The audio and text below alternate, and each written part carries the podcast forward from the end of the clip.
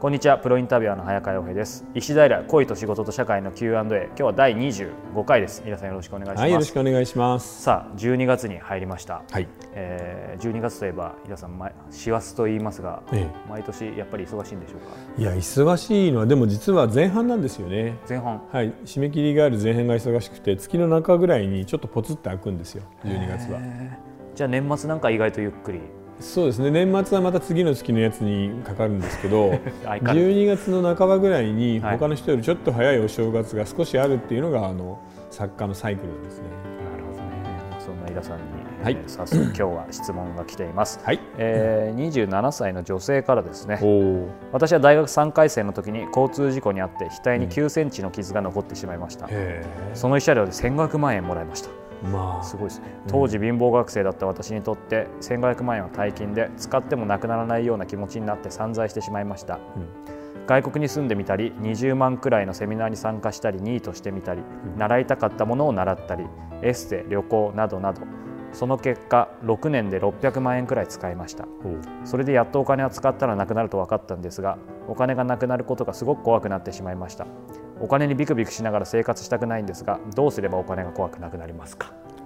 なるほどね。すごいですね。でも運がいいんだか悪いんだかわからないですね。今も額に9センチの傷があるんだ。残ってるって書いてあります、ね。えー、じゃあこれあの公開収録なんかであったらすぐにわかりますね。まあそうでしょうね、うん、ただあの一つ言えるのはこの人あのすごく散財してるっていうふうに書いているけれど、うん、6年間で600万って年に100万円ぐらいじゃないですかそうですよね。なのでものすごく使ってるとか贅沢をしたってことはないと思うんですよね。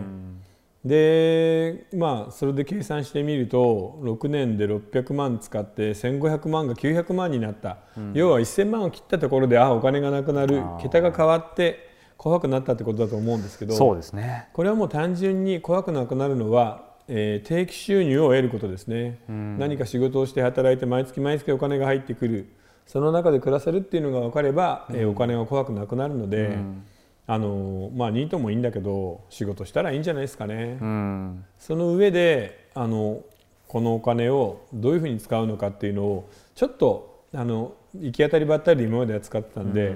これからの人生を考えるまあ、プランニングをちゃんとした上で使っていくっていうのはどうですかね、うん、そしたら怖くなくなると思うんだけど、ね、まあそのねやっぱり額の傷のことはもちろんあれなんですけど、うんはい、そのシンプルにお金の現状を見て27歳でねいろんなことに経験もお金を使ってまだ900万円余ってるって考えもできますよね、うん、そうですね。でもこうなるとやっぱりちょっとあの1000の桁に戻して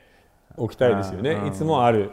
そしたら例えば年収で2年分ぐらいですから、うん、嫌な会社だったら辞めようと思った時には辞められるし、うん、やっぱりそういうゆとりがあって暮らすっていうのがいいんじゃないですかね。うん、ねお金もそんな怖くなくなると思いますよ。うん、大金といえばよくね、うん、宝くじとかもこう1億ゲットした人がなんか破産するとかって聞きますけど、その辺ってイラさんどう思いますか？あの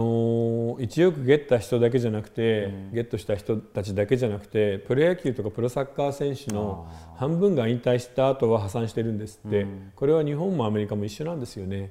なので結局半々なんじゃないですか。お金のマネジメントみたいなことはできる人とできない人は半々である、うん、なのであのちょっとコツコツ頑張って、うん、えー、チャレンジしてみようってことですかね次は。うん。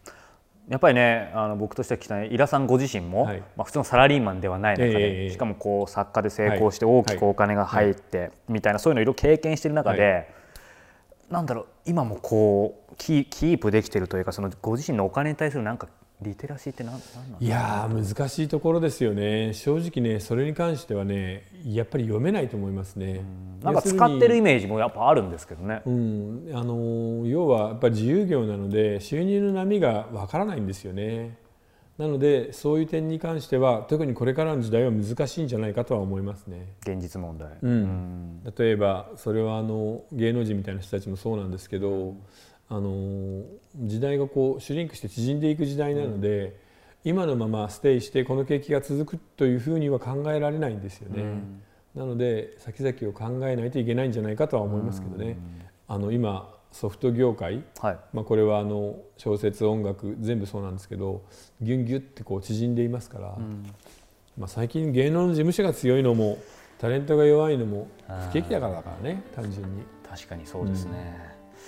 まあ、そういう意味で、いずれにしても、はい、堅実にというかそうですね。あの働いて減らさないようにして、はい、えー、将来を考えて使う。そうすれば怖くなくなると思いますよ。はい、はい。えー、石平恋と仕事と社会の Q&A では引き続き皆様からの Q&A 質問を募集しております、はい、えー、詳しくは石平公式サイトをご覧ください、はい、ということで今日もイラさんありがとうございました。はい、ありがとうございました。